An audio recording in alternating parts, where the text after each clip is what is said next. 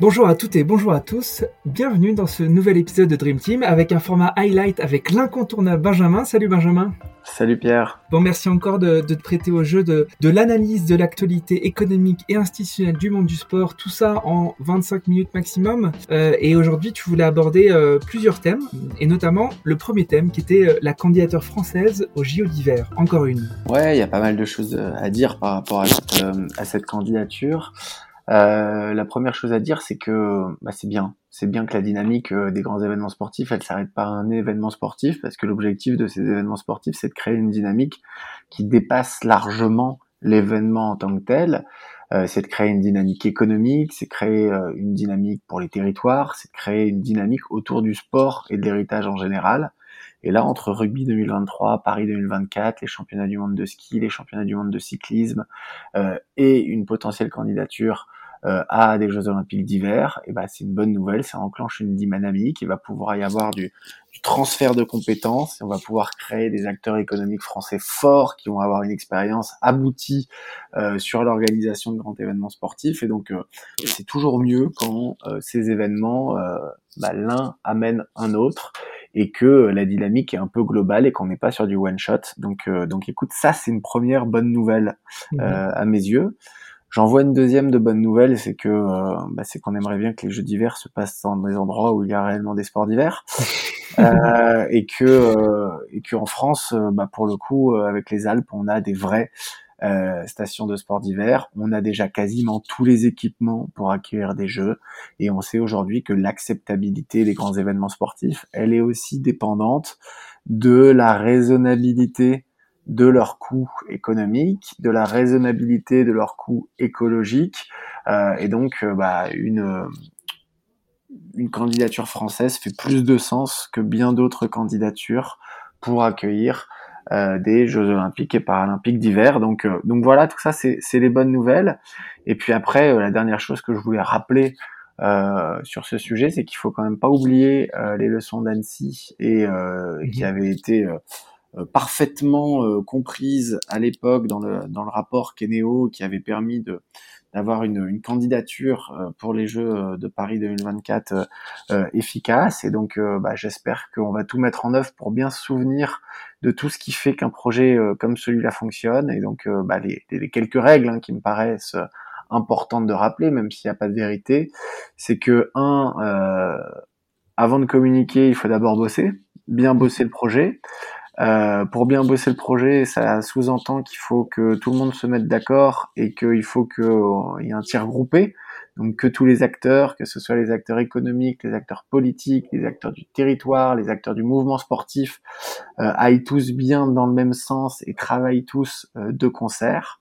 Et puis la dernière règle qui est importante aussi, c'est qu'il faut que les politiques, de manière générale, acceptent de s'afficher sous la bannière, et j'utilise le mot sous, euh, euh S-O-U-S, avec euh, volonté, à bon escient, je pense, parce qu'il faut qu'une candidature comme celle-là soit l'idée, soit dirigée par soit le mouvement sportif, soit un, ancien sportif, en tout cas par quelqu'un du monde du sport. Mmh C'est quand même ce qui marche le mieux, notamment vis-à-vis -vis du comité international olympique, qui apprécie davantage quand ces candidatures-là sont bien sûr portés euh, par des personnes issues du monde du sport de manière générale.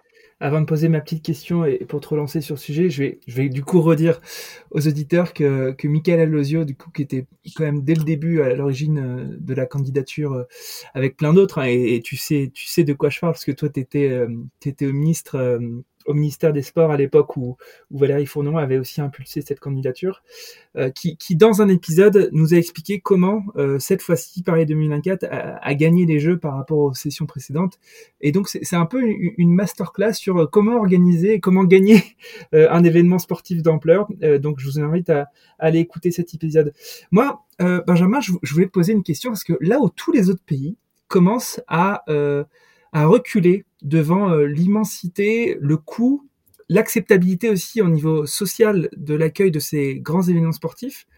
Pourquoi nous, la France, euh, on accélère sur ce truc-là alors que les autres pays ont l'air de décélérer? Bah, euh, je suis pas tout à fait d'accord sur l'actualité récente par rapport à ce que à tu dis. C'est vrai que depuis plusieurs années, il y a un phénomène de, peur par rapport à, l'ensemble de ces projets, parce que bah, on a tous en tête les les candidatures euh, qui coûtent euh, extrêmement cher, euh, qui sont très incertaines, les dépassements de budget par la suite, les, les, éléphants blancs potentiels et les créations d'équipements qui, qui parfois bah, derrière ne sont, ne sont plus utilisés. Donc tout ça, ça a créé un, un petit problème dans pas mal de, de pays et donc effectivement une défiance potentiellement vis-à-vis de ça. Maintenant, ce qu'il faut avoir en tête, c'est que le CIO commence quand même sacrément à évoluer sur ces différents sujets. Il évolue sur le processus de sélection des villes euh, et, des, euh, et, des, pays qui, euh, qui, postulent pour accueillir les Jeux Olympiques, pour faire en sorte que toute cette campagne ne soit plus aussi coûteuse et ne soit plus aussi déterminante, pour éviter aussi une sorte de course à l'armement, de vouloir faire toujours plus et toujours mieux pour convaincre, et du coup d'être forcément en difficulté derrière quand il, il s'agit de livrer. Donc le CIO évolue par rapport à ça. Et puis, euh, du coup, bah là, beaucoup, on voit que beaucoup de pays commencent à se reposer la question. Euh, on a l'Espagne, on a le Japon, on a le mmh. Canada, on a les États-Unis, euh, et donc tous ces pays-là commencent quand même à se reposer la question et à se dire, bah en fait, si effectivement c'est c'est moins contraignant, si la phase de candidature est moins compliquée, si on peut plus facilement dealer avec le CIO dès le départ, et ben en fait c'est des nouvelles formes de jeu et ça va être intéressant. On a vu l'Australie aussi sur les jeux d'été et du coup bah là cette démarche plus partenariale peut être intéressante. On a l'impression quand même que le CIO euh, se dit avec euh, certaines euh, certains grands événements sportifs qu'on a pu voir, qu'on va voir dans quelques mois, euh, suivez mon regard, mhm. euh, voilà, le CIO se dit, bah, en fait, ce, ce toujours plus, cette exagération, on est, on, on veut laisser ça derrière nous, euh, et du coup, bah, ça, des pays plus, on va dire, qui ont une, manière plus classique de concevoir les grands événements et le sport, bah, redeviennent candidats euh, pour les accueillir. Donc on, on, a un petit changement par rapport à ça et la France est en train de s'inscrire dans cette tendance. Euh, et puis euh, voilà, après on va voir bien sûr si euh, les prochains événements sont des succès, sont des réussites et si ça permet vraiment d'enclencher une dynamique encore encore plus fort. Mais mais en tout cas cette dynamique est intéressante, cette volonté est intéressante. Et pour revenir sur ce que tu disais par rapport au, podcast de Michael Eusio que, que, que j'ai écouté avec grand plaisir, ça ça montre effectivement la place prépondérante qu'avait eu Bernard Lapassé pour avec qui Michael travaillait directement, qui avait réussi à mettre tout le monde derrière lui et à devenir vraiment euh, la voix de la France à l'international pour porter cette candidature et qui avait réussi à faire en sorte que tout le monde se range derrière mmh. le projet euh, qu'il portait et ça a été, euh, on le sait tous, rétro, rétrospectivement pardon, d'une efficacité redoutable. Donc, donc gageons qu'on trouve aussi la meilleure possibilité pour travailler intelligemment dans les dans les prochaines années si la volonté de se porter candidat aux Jeux d'hiver se confirme. Et, et, on en profite aussi pour, euh, pour rendre un petit hommage à Bernard Lapassé. On espère qu'il va bien. Euh, et on va passer au, deuxième, euh, au deuxième sujet. On a un petit peu focalisé l'attention ces derniers temps sur, sur la, la prise de, de, de parole d'Evan Fournier. mais globalement de l'équipe de France de basket, et tu voulais revenir sur cette actualité. Ouais, écoute, je... petit coup de gueule euh, contre Evan Fournier. Euh, il aime bien passer des coups de gueule. Euh, ben moi, je n'ai pas la même portée que lui, mais quoi, quoi, Qu'est-ce que tu veux dire? Mais, je vais avoir un petit coup de gueule. Écoute, je trouve que son intervention était particulièrement déplacée. Euh, donc, euh, donc pour pour que tout le monde ait bien les, les, choses en tête, il a il a tweeté pour dire que c'était lamentable que le basket soit prévu au parc des, des expositions euh, dans le hall 4, si je dis pas de bêtises, du parc des expositions euh, pendant les Jeux Olympiques et Paralympiques de Paris 2024. Euh, il a dit qu'il n'était pas euh, un âne ou un poney et que du coup il voulait pas jouer au basket là où il y avait le salon de l'agriculture. Il a dit que les Américains euh, ne voudraient jamais jouer dans un espace qui n'était pas digne de ce nom et digne des plus grandes arénas. Et il a dit qu'il comprenait pas que le basket soit pas mieux traité que, que le badminton. Euh, qui allait jouer à l'Arena, nouvelle Arena 2, hein, euh, porte de la Chapelle. Euh, qui défende son sport, euh, s'il le souhaite, euh, ça me pose pas de souci. Mais moi, un, j'ai vu beaucoup de mépris euh, dans, dans, dans ces tweets, de mépris pour le badminton, euh, de mépris pour euh, une salle et un parc des expositions qui restent des endroits quand même très très positifs pour pour pratiquer du sport.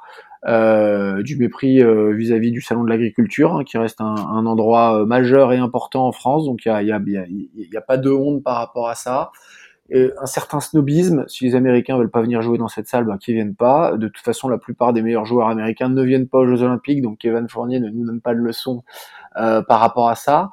Et puis par rapport à ce que je disais tout à l'heure sur l'acceptabilité des grands événements, bah, l'idée c'était de dire qu'il fallait pas refaire systématiquement à tout prix euh, des équipements euh, qui ont des coûts supplémentaires, des coûts écologiques supplémentaires et qu'il fallait essayer de faire avec l'existant. Et essayer de faire avec l'existant, bah, c'est faire des choix. Et faire des choix, c'est euh, bah, potentiellement euh, avoir le basket qui n'est pas dans la meilleure salle et la salle la plus extraordinaire qui soit. Et ça, il va falloir que les athlètes commencent à le, à l'accepter, à le comprendre euh, et, euh, et, et, à l'accepter pour que euh, bah, pour que justement euh, ces, ces, grands événements sportifs soient moins coûteux, soient plus raisonnables écologiquement. Mhm. Puis euh, d'ailleurs, Evan Fournier a essayé d'embarquer les handballeurs en disant que c'était lamentable que le handball aille jouer à Lille. Ça n'a pas du tout marché. Les handballeurs mhm. se sont pas du tout plaints d'aller jouer à Lille hein, parce que le, le stade Pierre-Mauroy, quand il se transforme en salle, c'est un endroit extraordinaire pour jouer. Et puis il oublie un peu vite que Lille c'est à une heure euh, de Paris et qu'au Japon, si je dis pas de bêtises, il jouait à Saitama ou, ou, excusez ma prononciation ou mon erreur peut-être, mais je crois que c'était à une heure de Tokyo. Donc je trouve que la prise de parole elle est déplacée, euh, que voilà, elle n'a pas de, de, de, réel fondement et que en plus elle vient trois ans après la décision qui avait qui était qui, qui, est prise depuis longtemps. Donc euh, donc voilà, à un moment donné, il faut accepter euh, ce qui a été décidé. Il faut accepter le projet global et, euh, et on n'est pas là pour faire une surenchère euh, de dire moi je veux plus, moi je veux plus, moi je veux plus. Voilà, je, je trouve que c'est pas c'est pas dans l'esprit justement de, de jeu qu'on veut de, en plus, de plus en plus vertueux et où on arrête de se dire qu'on veut toujours plus. Pour moi, ça va pas dans le bon sens. Ouais. Et il y a Rudy Gobert qui avait qui avait ajouté euh, j'ai pas envie de jouer dans une salle où je peux me cogner la tête. Il avait un petit peu exagéré sur la hauteur de plafond. Euh, mais bon, euh, euh, je sais pas quelle va être la suite donnée à ça parce que j'ai quand même l'impression que derrière euh, les instances euh, et le COJO notamment s'est dit euh, peut-être qu'on va vous changer de salle quand même. C'est pas ce qui s'est passé On en est où en fait finalement de cette polémique? Bah aujourd'hui je sais pas exactement. Effectivement il y a là il y a, y a un petit doute. Peut-être qu'il va y avoir un changement de salle justement. Peut-être qu'il y a en tout cas d'autres options qui sont étudiées pour être potentiellement discuter euh, avec la FIBA notamment, donc la Fédération internationale de mhm. basket. Donc peut-être qu'il y a une nouvelle concertation qui va être qui va être menée, hein, parce que bah, forcément le l'objectif de Paris 2024, c'est quand même de de d'essayer de contenter au mieux tout le monde, mais mais en tout cas utiliser les réseaux sociaux pour faire un buzz, etc. Enfin voilà, je trouve que c'est ça va pas du tout en tout cas dans le bon sens. J'aime bien quand euh, et je l'avais dit, j'avais trouvé ça amusant quand il avait euh, euh, recadré en quelque sorte le ministre Blanquer, après les Jeux, donc donc que les, les, sportifs soient en capacité de s'exprimer, de dire ce qu'ils pensent, de revendiquer les choses, bah je trouve ça très bien et plein de fois c'est pertinent. Là, je trouve que c'était à côté de la plaque. En tout cas, à mes yeux, c'était à côté, c'était bien à côté de la plaque et, et voilà et, et, et déplacé en fait surtout par rapport à à d'autres sports, par rapport au salon de l'agriculture, par rapport à, des, mmh. des, équipements. Voilà, j'ai pas, pas vraiment apprécié, j'ai pas adhéré en tout cas. Très bien, mais de toute façon, euh, tu as forcément le droit à ton petit coup de gueule par épisode. Il n'y a aucun souci, tu peux même en faire deux si tu veux. Euh, on passe au, prochain sujet, euh, qui est du coup un sujet qui va aussi sans doute être un fil rouge jusqu'à mai, euh, c'est-à-dire le sport dans la présidentielle, le sport vu par les potentiels futurs présidents ou présidentes. Qu'est-ce que tu voulais nous dire à ce sujet aujourd'hui? Bah, je, là, tu vois, je vais être dans le dans le coup positif euh, plutôt ah, parce que euh, il y a énormément de personnes qui râlent, euh, il y a énormément de personnes euh, qui, qui, qui parlent du sport comme grand oublié de la présidentielle. Il y a plein de personnes qui qui disent qu'il est extrêmement négatif d'avoir eu que trois candidats à la présidentielle. On rappelle Yannick Jadot, Anne Hidalgo. Euh, euh, et, Fabien Roussel, euh, qui étaient euh, présents au grand oral du, du CNOSF pour exposer leur, leur projet sport, alors que mhm. tous avaient été conviés. mais néanmoins, moi, je trouve quand même qu'il y a plein de choses positives tout autour de ça. Un, tous les acteurs quasiment du sport toutes les euh, associations du sport, tous les syndicats professionnels du sport ont tous fait des propositions, se sont tous mobilisés euh, dans le cadre euh, de, cette présidentielle. Donc déjà, il y, a, il y, a, une prise de conscience de la part de tous les acteurs du sport qu'il faut essayer d'aller chercher quelque chose. Quasiment tous les candidats ont intégré certaines dimensions autour du sport dans leur programme, pas autant qu'on le voudrait, ils n'ont pas autant travaillé le sujet qu'on le voudrait, euh, mais néanmoins, euh, ils l'ont fait et le mot sport apparaît quasiment dans tous les programmes. Et puis trois candidats, euh, un grand oral du CNO, c'est pas si mal. Ça aurait pu être beaucoup plus, mais c'est déjà bien. Il faut savoir que les représentants des candidats n'étaient pas conviés, donc c'était le candidat ou personne d'autre. Et donc, et il y a plein d'articles qui s'indigne que le sport ne soit pas suffisamment euh, cité dans la campagne. Alors vous allez me dire, tu peux pas à la fois te, te, réjouir que toi tu trouves que le sport est quand même un peu présent dans la campagne et qu'il y ait ces articles, mais si, parce qu'à la fois je trouve qu'il est quand même un peu présent et qu'en plus on dit qu'il est pas assez présent. Donc moi, globalement, et peut-être parce que je compare beaucoup à d'autres élections présidentielles, mais j'ai l'impression qu'on euh, qu'en tout cas, on a un peu plus de matière et, euh, et, une prise globale en considération du sujet sport euh, qui est plus importante que d'habitude. Alors, je vais pas me, me, me, déjuger par rapport à ma vie passée et je considérerais bien sûr que qu'on est très loin de la qualité du programme sport de François Hollande en 2012. euh, mais, euh, mais néanmoins, je trouve que le le ressenti global que j'ai par rapport à la mobilisation des acteurs, par rapport à la façon dont les médias disent que ce sujet n'est pas assez traité, et le fait que quasiment tous les candidats en parlent un petit peu quand même, bah, je trouve que c'est pas si mal. Et je trouve que euh, le sport est en train quand même de prendre une place euh, de plus en plus importante sur tous ces sujets-là.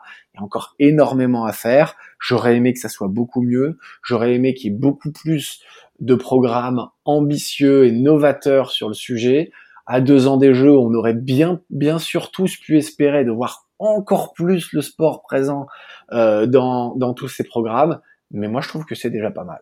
Mmh bon, super. On, s'était dit avec Christophe qu'il fallait qu'on fasse un épisode euh, spécifique sur la présidentielle et les programmes sport, mais aussi, sans doute, euh, on pourrait aussi commencer à spéculer et de se dire, euh, même si c'est pas un mot que tu aimes, euh, Benjamin, mais se dire qui sera le ou la prochaine euh, ministre des Sports, parce que je pense quand même qu'il y a certains profits qui commencent à se dessiner dans les dans les équipes de campagne, et, et ce serait peut-être intéressant de voir quel message ils porteraient et quelle serait leur impulsion. Je laisserai Christophe euh, se, se, mouiller euh, essentiellement euh, sur ce sujet. Moi, je, tu sais que je, je, je suis très prudent sur ce sujet-là. Je, je ne me permets pas la même liberté de ton que, que Christophe. Ouais, je, je sais. écoute, on passe au, au prochain sujet avec le rapport de la, la, la BPCE qui qui se qui s'autoproclame. Alors c'est c'est pas sympa de le dire comme ça mais qui souvent s'est dit être euh, la banque du, du monde du sport et qui dernièrement a publié un rapport qui factualise un petit peu ce positionnement. Est-ce que tu peux nous en dire un peu plus? Ouais, alors pour rebondir sur le début de ta question, euh, je, trouve que c'est intéressant. Il se positionne effectivement comme la banque du sport et je trouve que ça fait partie, euh, puisqu'on parlait euh, beaucoup des, des, Jeux olympiques et paralympiques, des, euh, des partenaires de Paris 2024 qui qui profitent pleinement de leur partenariat, c'est-à-dire qu'ils se sont pas contents, ils se contentent pas de faire de la com et du marketing autour d'un partenariat.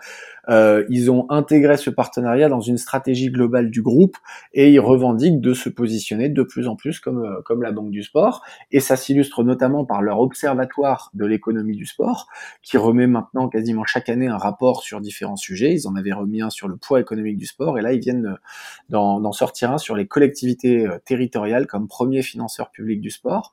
Et euh, bah il y a des choses qu'on savait déjà, mais qui sont reprécisées euh, avec euh, avec forcément une méthodologie très rigoureuse sur le poids des collectivités territoriales. Donc c'est toujours intéressant de rappeler que les collectivités territoriales dépensent deux fois plus que euh, l'État euh, pour pour le sport. Et quand on parle en plus du budget de l'État qui est de 6,5 milliards, il faut pas oublier que c'est le salaire des professeurs de sport qui représente 5,5 milliards sur ces 6,5, alors qu'on est à 12,5 milliards du côté des collectivités territoriales. Mmh. Donc donc ça c'est toujours bien de le rappeler et de rappeler le poids de ces collectivités territoriales. On voit aussi que parmi ces collectivités territoriales, c'est bien les communes avec 8 milliards d'euros dépensés chaque année, qui est vraiment l'acteur central de proximité, avec aussi un relais euh, des intercommunalités qui est euh, qui, qui, qui, permet plus d'efficacité. Ce rapport nous montre aussi que c'est 90 euros par habitant qui est la, c'est la dépense moyenne euh, de euh, des, des, communes euh, pour, mmh. par habitant. Donc donc voilà, ça montre que c'est quelque chose qui qui devient important. Et d'ailleurs, on avait une donnée sur les années d'avant sur ce sur ce montant. alors elle est en augmentation. Elle est en augmentation, mais j'ai pas le, le, chiffre précédent. Par contre, aujourd'hui, on considère que c'est la deuxième dépense des collectivités territoriales, des communes, pardon, derrière l'enseignement et avant les voiries et les routes. Donc euh, vraiment, le sport devient un poste à part entière et reconnu comme tel par les collectivités territoriales.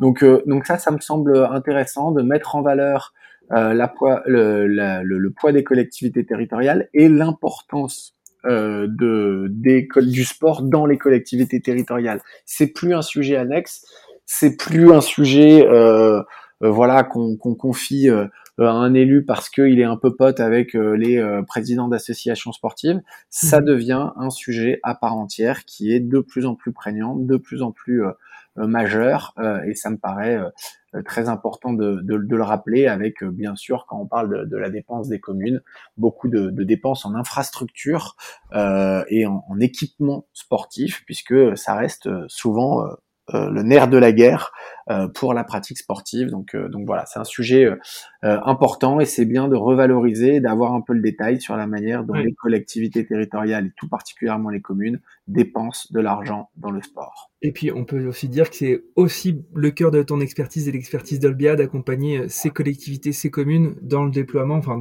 dans, déjà l'idée et la stratégie de déploiement du sport à l'échelle du territoire, mais aussi son implémentation. Donc, euh, chère mère qui nous écoutez, cher patron de collectivité, n'hésitez pas à passer un petit coup de fil à Benjamin. Euh, autre sujet, du coup, on reste sur les territoires avec euh, les conférences régionales du sport que tu voulais aborder à nouveau. Ouais, les, les, conférences régionales du sport, parce que de deux premières euh, conférences régionales du sport, celle du Centre Val-de-Loire et celle de l'Île-de-France, ont, ont, déposé leurs premiers projets sportifs territoriaux. Euh, ils sont accessibles, hein, donc euh, donc c'est des documents qui qu'il est intéressant euh, de, de, regarder, euh, de visionner par curiosité pour, pour s'en imprégner.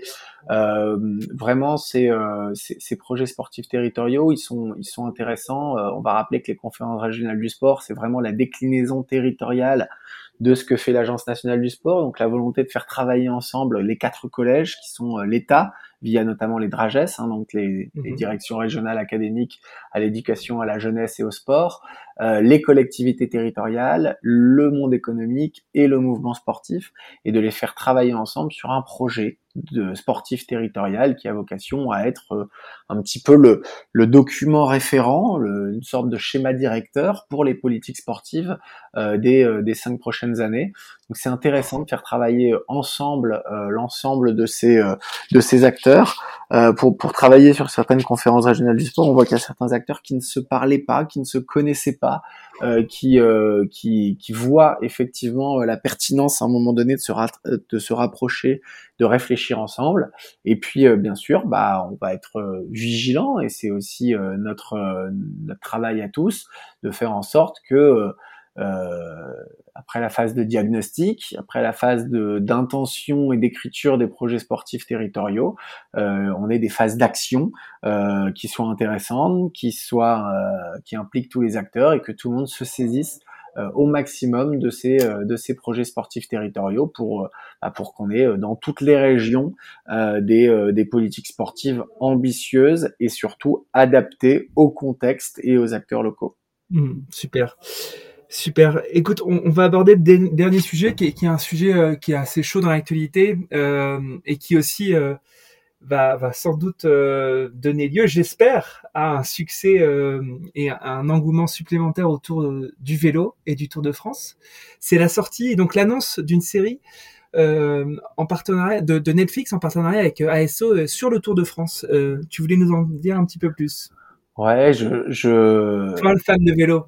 ouais, je alors je, je, suis fan de vélo, mais justement, euh, ce qui me fait le plus plaisir dans l'annonce de cette série, c'est qu'on va sûrement euh, avoir euh, la possibilité d'avoir des non fans de vélo qui comprennent mieux le monde du vélo et qui seront attirés par le vélo parce que c'est exactement ce qui s'est passé avec la Formule 1 et avec euh, Drive to Survive. Euh, il y a plein de gens qui ne connaissaient rien à la Formule 1, qui n'avaient jamais vu un Grand Prix de leur vie, qui se sont mis à s'intéresser à la Formule 1 euh, parce que euh, il y avait une série Netflix et parce que la série Netflix leur, leur apparaissait particulièrement pertinente. Et mhm. ça, c'est intéressant. Euh, ça a bien marché. Euh, on a eu d'autres exemples, alors de, de, de fiction, hein, avec le jeu de la dame, qui démontrait tout l'intérêt, non pas pour un sport, sauf que les échecs sont un peu considérés comme un sport maintenant, et ça on pourra en reparler, euh, mais, euh, mais voilà, qui a montré un intérêt pour une discipline en tout cas, et qui a attiré plein de licenciés, ça peut attirer plein de téléspectateurs, ça peut attirer euh, plein de fans, et je trouve que le vélo, ça s'y prête particulièrement bien, parce que c'est un sport qu'il est difficile d'appréhender quand on ne le connaît pas, quand on n'a pas la culture euh, mhm. de ce sport-là. Et donc avoir une série à côté qui va permettre à certains de comprendre cette culture-là et de, de s'y passionner différemment, parce qu'on va dire pour les, les gens qui n'apprécient pas, euh, passer quatre heures devant une étape du Tour de France, ça paraît assez absurde. Hein. Il y a plein de gens qui ne comprennent pas qu'on puisse regarder pendant des heures euh, des, des mecs en train de pédaler, souvent en peloton uni. Donc, euh, donc voilà. Et là, je trouve que ça va donner justement une, une lecture supplémentaire à ce sujet. Donc, euh, donc je trouve ça vraiment intéressant. Et puis on peut le mettre en parallèle aussi avec la, sortie du film au cinéma Le Stade, qui raconte euh, euh les euh, l'épopée du Stade Toulousain de l'année dernière. Et je trouve que que ce rapport euh, entre entre documentaire, fiction, sport, qui va de plus en plus loin, c'est super intéressant. Il faut pas qu'on oublie pour pour ma génération et peut-être aussi pour la tienne, l'immense succès qu'avait eu Les Yeux dans les Bleus, qui en fait était une sorte de, de documentaire précurseur par rapport à tout ça et, euh, et ça n'avait pas enchaîné. Euh, ça n'avait pas déclenché mhm. derrière ça. Et là, on est en train de retrouver vraiment cette dynamique. Et on sait qu'il y a plein de gens qui, qui avaient adoré le foot et qui étaient vraiment passionnés par l'équipe de France aussi parce que ce documentaire-là avait, euh, avait créé quelque chose de supplémentaire après la victoire à la Coupe du Monde 98. Et je trouve que c'est une tendance très très positive qui fait voir euh, le décor, l'envers du décor, qui, euh, qui, qui, donne une vision complète de ces sports et, et, mm. donc, euh, donc je m'en je, je réjouis. C'est vrai que c'est de, de, très bon augure. Euh, surtout que le cyclisme a quand même souffert ces 10-15 dernières années d'un narratif qui était quand même souvent autour du dopage, enfin qui était un peu un héritage de, des scandales qu'on a pu connaître. Euh, S'ils arrivent à, vraiment faire comprendre les logiques euh, qui, sont sous-jacentes au fonctionnement des équipes, entre les équipes, le leader par rapport aux autres. Ça va être très intéressant euh, et en effet, j'espère que ça va ça va porter un peu plus le cyclisme parce que on a besoin en effet de cette euh, éducation, cette didactique qui passe parfois par l'entertainment et par le et par la fiction en effet, puisque ça sera du, du docu-fiction un petit peu, mais euh, en effet c'est de bonne augure. Je suis bien d'accord avec toi sur l'importance du, du, narratif par rapport au, au sujet parce que euh, vous n'entendrez jamais de ma bouche qu'il n'y a pas de qu'il n'y a pas ou plus de dopage dans le cyclisme. Je me permettrai jamais de dire ça parce que pour avoir un peu travaillé sur le sujet, je sais à quel point euh, ce sport reste euh, perturbé euh, par ces enjeux-là. Par contre, je, je pourrais euh, affirmer avec une quasi-certitude qu'il y en a autant dans quasiment tous les sports, qu'il n'y a pas mm. plus de dopage dans le cyclisme que dans les autres sports.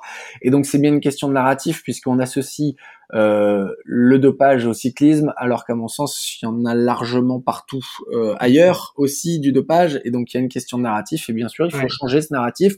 Dopage ou pas dopage, ça quelque part euh, si euh, si on n'acceptait plus de regarder euh, aucun sport où le, le, risque dopage était était nul, on regarderait plus beaucoup de sport à la télévision. Donc donc à un moment donné, effectivement, c'est deux choses différentes. Ça veut pas dire qu'il faut pas continuer de lutter, ça veut pas dire qu'il faut pas continuer à avoir ce sujet avec une attention particulière. Par contre, c'est intéressant d'avoir un autre narratif autour de ce sport, effectivement. Super.